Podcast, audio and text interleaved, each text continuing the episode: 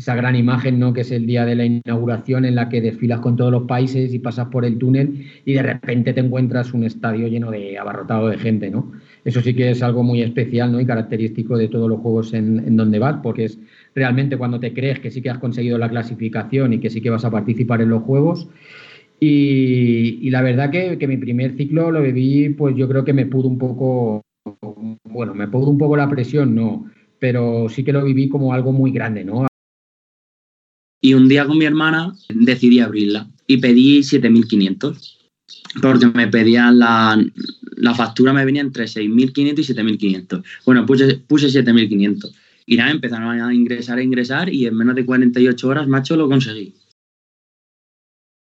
De medalla que más marca hay varias, ¿no? Eh, la primera internacional, en el primer europeo que hice, que ganamos el bronce en el relevo de estilos, que bueno, fuimos de menos a más y también muy importante, aunque no sea medalla, son los diplomas de Río, donde dos séptimos, bueno, estuvimos más que contentos y ahora creo que la que se lleva también importancia es ese oro con récord del mundo en, el Campeonato de Europa de 21. La primera vez que fui a un Campeonato de España, que fue dos años después del accidente, y gané una medalla de plata, siempre lo tengo. Tengo una cantidad de medallas colgadas ahí y la de plata siempre está, tengo una internacional y, una de plata siempre están aparte porque para mí son las medallas más importantes eh, porque salí de, un hospital, de una silla de ruedas y llegar a un campeonato de España, competir en un campeonato de España y colgarte una medalla en el cuello, pues para mí es la más importante. Fue mi cambio más brutal que me dio esta seguridad que tengo, la calidad de vida que tengo hoy día. La inauguración en el Maracaná que me sentí chiquitito, chiquitito cuando sale y aquello lleno de gente gritándote. Foco, eh, eh, los flashes, era tremendo el ruido, la música. Bueno, se me ve a mí en el desfile y ¿quién es el único que está fuera de la fila? Yo. El punto de inflexión fue eh, el nacimiento y fallecimiento de mi hijo Bruno. Y bueno, pues marcó, los hijos marcan la vida y, Bruno la marcó especialmente, ¿no? Y fue precisamente, pues bueno, por esas circunstancias muy excepcionales que, que viví con él y con su duelo, por las que empecé a correr. La resiliencia es la capacidad de una persona para superar las circunstancias. No es una capacidad innata, sino un aprendizaje, un proceso que consiste en integrar una pérdida, no en olvidarla. Este concepto está presente en el mundo desde la mitología griega. El ave fénix tiene la capacidad de resurgir de sus propias cenizas, de volver a volar alto. Víctor Frank, neurólogo y psiquiatra, sobrevivió a los campos de concentración desde 1942 hasta 1945. Frank defendía la idea de que una experiencia traumática siempre es negativa. Sin embargo, lo que sucede a partir de ella depende de cada persona. Y es que todo el mundo tiene una historia esa gran imagen, ¿no? Que es el día de la inauguración en la que desfilas con todos los países y pasas por el túnel y de repente te encuentras un estadio lleno de abarrotado de gente, ¿no? Eso sí que es algo muy especial, ¿no? Y característico de todos los juegos en, donde vas, porque es realmente cuando te crees que sí que has conseguido la clasificación y que sí que vas a participar en los juegos. Y, la verdad que, que mi primer ciclo lo viví, pues yo creo que me pudo un poco, bueno, me pudo un poco la presión, no, pero sí que lo viví como algo muy grande, ¿no? Él es Ricardo Ten, uno de los mejores deportistas paralímpicos del país. En unos meses se enfrenta a los que serán sus séptimos Juegos Paralímpicos. Desde Atlanta 96 lleva más de 20 años en la élite, y no solo en una disciplina, sino en dos, natación y ciclismo. Pues incluso antes de, practicar natación ya iba en bici. De pequeño, pues bueno, eh, me encantaba la bicicleta. Cuando me sucedió el accidente, pues lo único que me preocupaba cuando estaba en el hospital era si volvería a ir en bicicleta. Eh, nada más salir del hospital, entre mi padre y mi hermano me adaptaron una bicicleta y pues bueno, cuando conseguí volver en la bicicleta fue algo eh, muy grande para mí, ¿no? Porque sabía que si había conseguido ir en bicicleta podría conseguir todo lo que quisiera y, más o menos ha sido, ha sido así, ¿no? Eh, después, pues la bici ha formado parte de, mí siempre, ¿no? Y pues bueno, después de mi carrera deportiva como, como nadador, pues pensaba que, que, que tenía que probar el ciclismo, ¿no? Porque porque bueno, el deporte me había ofrecido muchísimo, lo disfruto muchísimo, me encanta competir y quería realmente saber ¿no? mi nivel donde estaba en el ciclismo y, bueno, pues me sorprendió muy, muy gratamente ¿no? el, que pues de repente no pudiera estar ya compitiendo a, alto nivel y, con estos resultados. El gran secreto de todo esto yo creo que son los 20 o 21 años que me dedicaba a la natación. Destacar algo de la natación es eh, lo duro que es mentalmente. Eh, te da una fortaleza mental muy grande. Y yo creo que esa experiencia que me ha dado la natación durante tantos años, compitiendo al máximo nivel, pues me ha venido genial ¿no? para poder trasladarlo, pues toda esa experiencia que he adquirido al mundo de, la competición del ciclismo. ¿no? Eh, sí que hubo una pequeña adaptación y mejoras en las adaptaciones de, mi bicicleta que, utilizaba y yo creo que todo eso hizo que, yo pudiera pues, bueno, destacar rápidamente en, en ciclismo. ¿no?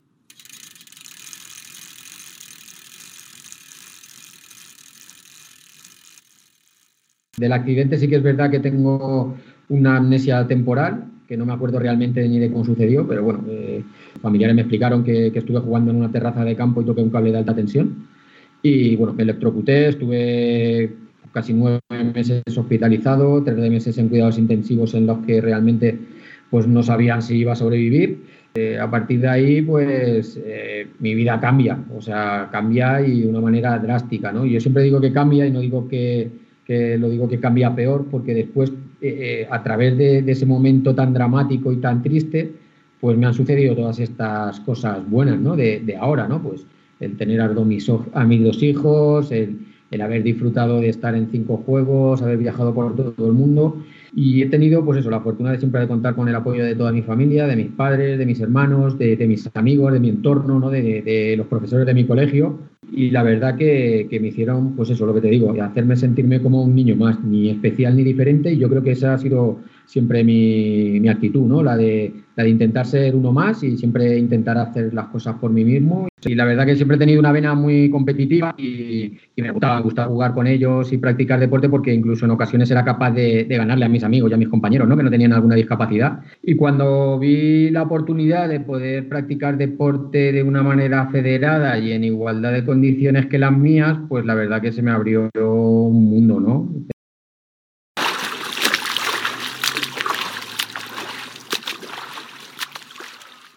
La medalla de oro de, los Juegos de, Pekín, en la que pues, puede disfrutar eh, esa medalla con mi entrenador de toda la vida, con el que había compartido pues, muchísimas horas en, la piscina y que por motivos laborales pues, no había podido estar en una gran cita conmigo. ¿no? Y en esos Juegos pues, formó parte del staff y pues no sé, poder vivirlo y poder salir de, la prueba y poder abrazarnos, eh, la verdad que fue un momento muy, muy especial. Y un día con mi hermana decidí abrirla y pedí 7.500 porque me pedían la, la factura, me venía entre 6.500 y 7.500. Bueno, puse, puse 7.500. Y nada, empezaron a ingresar, a ingresar y en menos de 48 horas, macho, lo conseguí. Eh, la abrí el martes a las 4 y el jueves, ese mismo jueves, a las 2 de la tarde, eh, la tuve que cerrar porque estaba ya en 8.100 o así. Él es Gabriel Teruel. Abrió una campaña de donación para conseguir una silla deportiva. En menos de 48 horas lo había conseguido. Actualmente practica slalom y tenis en silla. A la semana, dos semanas, gracias a Dios yo ido muy ligero. Yo ahí empecé ya a hacer cosas con pesas y demás. Y ahí desde entonces las pesas no las dejo. Eh, aparte de mi deporte, de los dos, bueno, dos deportes que estoy practicando, en mi casa también hago ejercicio. Estaba con mis compañeros en Andorra, en Nordino, y íbamos a subir una pista azul o roja que estaba inclinada. Con la percha estamos, yo estaba guiando, estaba casi llegando y estaba guiándola con los esquís en la pista y llegando casi arriba se me cruzaron, me saltó el chip de los esquís y me fui hacia atrás y di dos volteretas y ya la tercera no, no me acuerdo. Bueno, antes eh, jugaba mucho a fútbol y mucho a pádel y nadaba y demás, pero ahora después de la lesión, eh, ahora hago slalom, que estoy en un equipo de la comunidad valenciana, y ahora me han hecho una licencia también en tenis, en un club de Albacete. Y ahora después estoy con esos dos deportes. Yo tuve que tirar eh, de mis amigos, de mi contacto, luego también empecé a, con el equipo que tengo del slalom a meterme por ahí el mundillo también y que no, eso sí, cuando me meten la cabeza, pues ya te van ofreciendo cosas, te van saliendo más cosas. Yo, gracias a Dios, he tenido ayuda y con lo de la silla deportiva también eh, he sido escuchado por las redes sociales y demás, y quieras o no, pues eso se nota. Y también te ayuda un montón, porque te ofrecen un montón de cosas. Por ejemplo, yo cuando hice las en el, en el Alicante las pruebas para el, campeonato del mundo de España en el Lalon, eh, allí me salió un equipo de Murcia del Lalon y me dijo, ¿de dónde eras? Digo, yo soy de Gin. Dice, pues tú te vas a venir con nosotros a Murcia.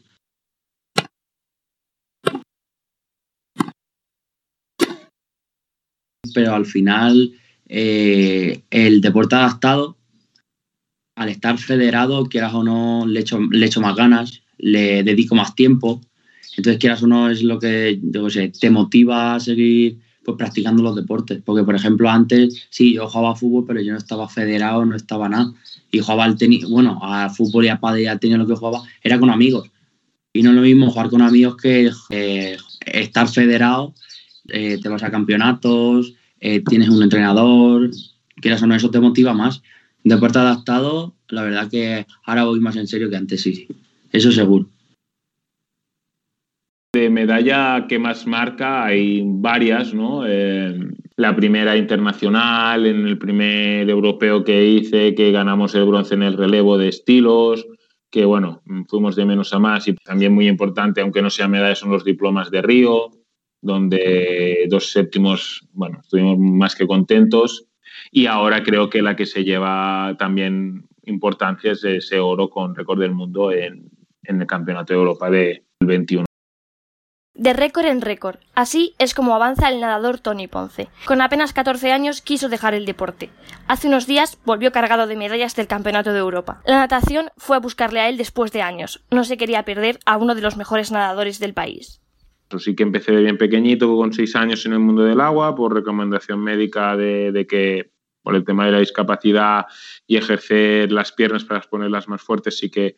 Y nada, y eso fue hasta los 14, algo así, donde ya entrenaba más, entrenaba tres veces por semana y, bueno, y decidimos con mi entrenador competir y nada, nos fue muy mal, nos fue porque, claro, competimos con gente sin discapacidad, yo no era consciente con esa edad y como yo soy muy competitivo y no, no, me gusta perder, pues decidí que esto no era, no era para mí. Yo, yo era muy malo y, decidimos dejarlo. Viendo los Juegos Paralímpicos de Londres, como quien no quiere la cosa, pues digo, yo ya trabajaba de fisioterapeuta con contrato indefinido, pero digo, vamos a probar esto, ¿no? Y entonces, pues bueno, me animé, empecé eso en el 2013 hasta la actualidad. En 2014 ya tuve la gran suerte de estar becado en el CAR de San Cugat y hasta la actualidad.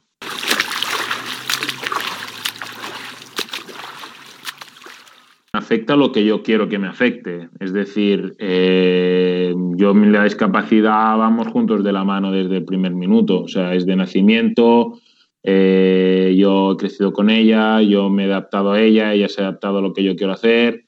Entonces, bueno, eh, lo único que tengo que tener de respeto es a cuando quiera avanzar, ¿no? que es degenerativa pero no me limita.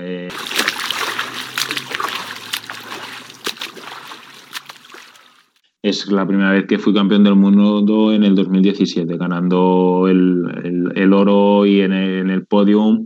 Primera vez el himno suena para ti y siendo campeón del mundo con récord del mundo, ¿no? Eso es, de momento es el que se lleva el número uno.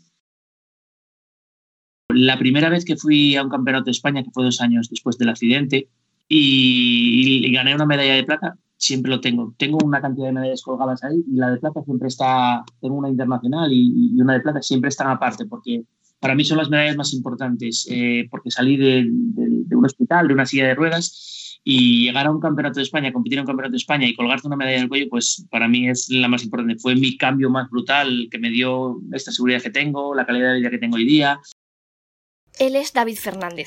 La alterofilia lo buscó. Él dice que el deporte se lo ha dado todo, y él también le ha dado muchas cosas, y todas buenas, al deporte. Actualmente tiene el récord de España en lanzamiento de peso.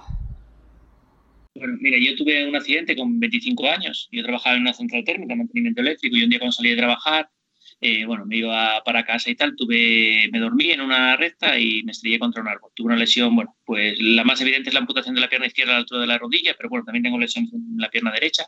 Y, empecé un poquito a raíz de ahí. Estuve pues, cinco meses en el hospital, 43 días en coma, mucho tiempo pues bastante fastidiado. Y empecé en el deporte mmm, después de, ya del accidente de salir. Cuando empecé a caminar, pues me costaba muchísimo ponerme de pie otra vez con la prótesis y eso. Y empecé como, bueno, por casualidad. Un día hablando con un amigo le, dice que, le dije que, bueno, que necesitaba poner un poco más fuerte porque me caía al suelo, poner la capaz de casi las muletas y tal. Y bueno, él me, me, dijo que había gente en el Palacio de los Deportes en Oviedo, en Asturias, que, que hacía, que hacía alterofilia paralímpica y dije, y empezó lo que, bueno, cambió mi vida. El deporte, pues le debo lo que soy hoy día, me dio la calidad de vida que tengo y, y le debo lo, todo lo que soy por eso, porque cambió una situación tanto física como psicológica que tenía después de un accidente con 25 años, bastante, bastante grave, y me dio pues, bueno, una oportunidad ahora y, y luego sobre todo muchísima calidad de vida. Coincidí en un, en un campeonato de España en Madrid con un chico que hacía lanzamientos y me comentó eso, que él hacía alterofilia, pero también hacía lanzamientos, que los dos son deportes de fuerza, de fuerza explosiva y que podían ser compaginados. Y bueno, a mí me llamó la atención, porque bueno, aquí no llama la atención esto de lanzar cosas, ¿no? Y, y hablé con, con, la Federación Asturiana y me pusieron en contacto con un entrenador en Oviedo y él fue el que, pues bueno, primero me, me enseñó, porque yo no sabía ni, ni, idea lo que, lo que había que lanzar, ni cómo se lanzaba, ni nada. Y él me enseñó un poco el lanzamiento de peso, lanzamiento de disco, lanzamiento de jabalina. Estuve tres años con él y, y, conseguí batir el récord de España de lanzamiento de peso. Fue la, mi primera vez internacional, me clasifiqué por los pelos y, y quedé último clasificado, pero mi prueba eh, fue la tercera eh, en salir al estadio y fue el día de la inauguración y había 50.000 personas en el estadio. Justo antes en Londres se vive mucho, había conciertos de música y tal, inauguración, y salí al estadio, salir a la puerta del estadio y ver el estadio lleno de gente viendo pruebas paralímpicas mi mejor momento de largo.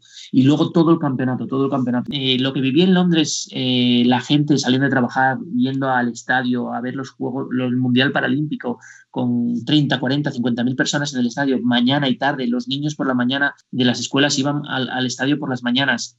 O sea, me, me impresionó y me, me, encantó muchísimo. Íbamos a un supermercado a comprar, haciéndose fotos en el supermercado con nosotros, regalándonos cosas, no sé, nos, nos sentimos especiales o nos hicieron sentir especiales.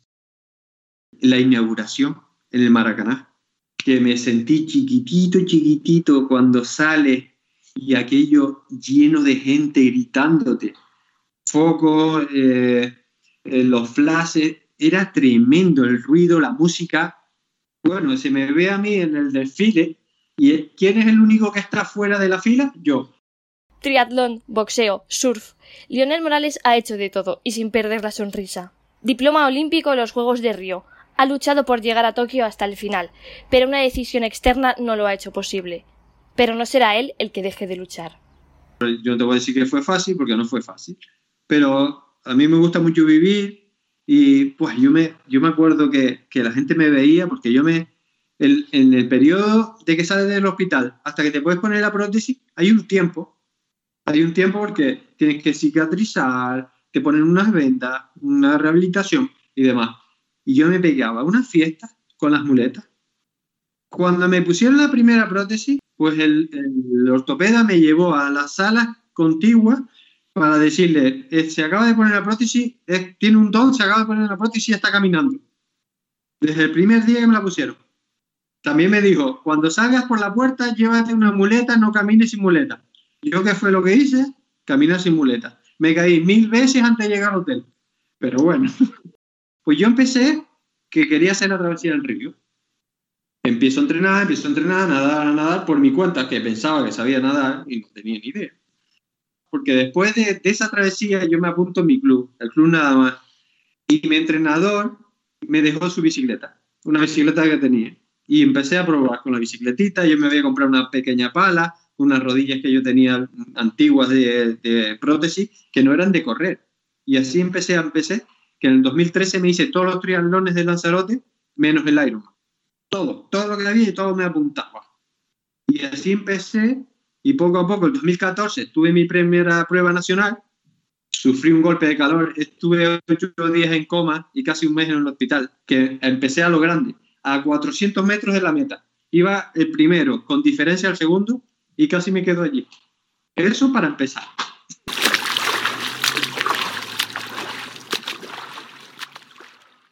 Estuve en los Juegos. He sido campeón de España 10 veces. He sido campeón del mundo de duatlón. Acabo de quedar primero en la serie mundial. Y multitud de medallas en serie, en Copas del Mundo y demás. Pero hay una, hay una, en 2015, bueno, fue por Barcelona, y me llevé a mi hija. La niña tenía nueve años, diez años, una cosa así. Cuando yo tuve el golpe de calor, mi hija estaba en clase de mis padres y todos estaban preocupados en el salón porque yo no me despertaba. Y sentían un ruido, pam, pam, pam, pam. Y mi hija había hecho la maleta para irme a buscar con ocho años. La pobre. Pues yo me fui con ella el 2015 al Campeonato de España. Nos fuimos los dos, nos quedamos como en un castillo antiguo, súper precioso. Pues hice la prueba, hay mil fotos y la niña sale en todas las fotos detrás de mí llorando, emocionada. Terminé la prueba y le pude dedicar el campeonato de España a mi hija, campeón de España. Y fue una vivencia que eso, mira, te lo cuento y se me ponen los pelos de puta. Eh, eso es, la más emotiva para mí. El punto de inflexión fue eh, el nacimiento y fallecimiento de mi hijo Bruno. Y bueno, pues marcó, los hijos marcan la vida y, y Bruno la marcó especialmente, ¿no? Y fue precisamente, pues bueno, por esas circunstancias muy excepcionales que, que viví con él y con su duelo, por las que empecé a correr. Ella es Carmen Jiménez y su historia va ligada a la de su hijo Bruno, por el que decidió empezar a correr. En su primer año se proclamó campeona de España. Ella es esfuerzo, constancia y, por supuesto, resiliencia. Gente mi entorno para apoyarme empezó a correr con ese hashtag de Run por Bruno y bueno, pues empezaron a moverse en carreras populares, en maratones, en muchos sitios del mundo y, y llegó un momento que me dijeron, bueno, lo hacemos con todo el gusto y lo vamos a seguir haciendo, pero tú que eres su madre, eres la que mejor puedes correr con él y por él. Y la verdad es que en ese momento me chirrió muchísimo porque, fíjate, yo misma no era conocedora de la posibilidad eh, de correr, eh, correr en condiciones eh, en una silla, ¿no? Mi lesión se deriva del año 2010 de una situación de violencia de género donde el que entonces era mi pareja pues me tiró desde un tercer piso. Bueno, de eso hace 11 eh, años eh, y después de un proceso de aceptación y de asimilación y de, eh, de sufrimiento también, pues se superan ¿no? esas circunstancias y, y, bueno, y enfoca su vida pues de forma constructiva y positiva, que es como debemos de hacer todos independientemente de, de nuestras circunstancias. Empezar a correr fue complicado para Carmen, que se ha cruzado el mundo para encontrar una silla adaptada. Y yo me tengo que ir a Florida el mes que viene a recoger mi silla. La opción es Florida o Japón. Y me pillaba como, no sé, o sea, es como si tú para comprarte las zapatillas te tuvieras que ir a Florida y sin saber qué es tu talla, porque no sabes si eso es un 38, un 39, un 36, y tú coges y las zapatillas te cuestan 5.000 euros. Entonces tú nunca te has puesto unas zapatillas, nunca has corrido. Entonces adelantas 5.000 euros por unas zapatillas talla 39, creo, 39. Te vas a Florida, te gastas otros tantos miles de euros. Te pruebas las zapatillas y es que no son 39, son 37. A por saco, ¿entiendes? O coges las zapatillas, te las pones, empiezas a correr porque has tenido la suerte de que te valen las zapatillas y dices que a ti correr no te gusta, que a ti lo que te gusta es el tenis. Y cuando vi estas circunstancias tan complicadas y que en mi caso, claro, como yo, mi motivación era mi hijo, pues no había límite. ¿Qué hace falta? Una silla, la compramos. ¿Qué hace falta? Irse a, nos vamos. ¿Qué hace falta? Entrenar, entrenador se paga entrar, da igual. O sea, era como que no había barrera, ¿no? Porque es como, lo, claro, una madre con un hijo no, no tiene, ¿no? Dentro de, dentro de tus posibilidades, posibilidades haces todo lo que está en tu mano. Pero claro, eso alguien normal no lo hace. O sea, no puedo gastarme 5.000 euros sin saber si me gusta correr o no me gusta. Y aun cuando lo sepa que me gusta, a lo mejor es que tampoco puedo. O sea, es, complicado, ¿no? Y entonces, bueno, pues justo la vida, esto que te hace circunstancias, ¿no? Y causalidades más que casualidades, Y bueno, pues eh, Roberto Álvarez, eh, mi entrenador, ¿no? Pues llevaba muchos años eh, en este mundo del deporte adaptado con la misma lucha y de forma súper desinteresada y súper altruista, apoyando a todas las personas que a cuentagotas llegaban a él, ¿no? Pues poniendo su voluntad, su corazón y su conocimiento, ¿no? Entonces yo eh, lo vi claro, en ese momento lo vi claro, ¿no? Le dije, pues Roberto, ya está, ya entiendo, ya entiendo eh, qué es lo que quiere hacer Bruno, ¿no? Eh, y es ayudar a todas estas personas. Entonces vamos a transformar ese Run for Bruno en Run for You para dar apoyo, facilitar pues, materiales técnicos, eh, conocimientos, experiencia a todas esas personas que se vean en esa circunstancia como la que hemos vivido nosotros, ¿no? Y que no sea todo tan difícil, que sea un poquito más fácil. Yo creo que sí que hay ciertos estereotipos, ¿no? Por ejemplo, con mucha asiduidad, cuando, bueno, pues dices que practicas el rápido, te preguntan, bueno, irás a unas paralimpiadas, ¿no? Como si ir a unas paralimpiadas fuera algo sencillo, igual o más complicado que cualquier deportista que quiere acceder a un nivel olímpico, ¿no? Entonces es como que tienen un poco interiorizado, no sé por qué, esa concepción de que el deporte adaptado es más sencillo que el deporte convencional y es más fácil conseguir logros que en el deporte convencional. Yo no sé por qué ocurre eso, pero ocurre, ¿no? Porque creen que vas a ganar un oro mañana. Bueno, yo creo que sí, que sí los hay todavía. Pero sí es verdad que yo, por ejemplo, entreno en un centro de alto rendimiento y soy uno más. O sea, no hay diferencias conmigo con los demás atletas. Estoy en un grupo que yo soy la única persona que tiene discapacidad del grupo de entrenamiento y no hay ninguna diferencia, ningún tipo de diferencia en, en que yo lleve la prótesis o no lleve la prótesis palabra clave de todo esto es, cultura. Entonces, eh, yo creo que, bueno, eh, cada vez más se está trabajando, o bien vosotros, que nos hace mucha ilusión que los jóvenes os estéis, digamos, bueno, que os pique la curiosidad de saber qué es el mundo paralímpico y queráis saber más y nos llamáis o contactáis con nosotros. Eso es realmente el futuro. O sea, a mí me da igual que ahora una persona mayor de 60 años se piense que yo hago cuatro piscinas o se piensa que esto es muy fácil, es que me da igual. A mí lo que me importa es la gente que viene y el futuro del país, ¿no? que por lo menos nos conozcan más y, sepan que, hay, pues eso, diferentes eh, escalones donde un, deportista con discapacidad puede estar, ¿no? A nivel amateur, semiprofesional, profesional o de élite. No, no hay más.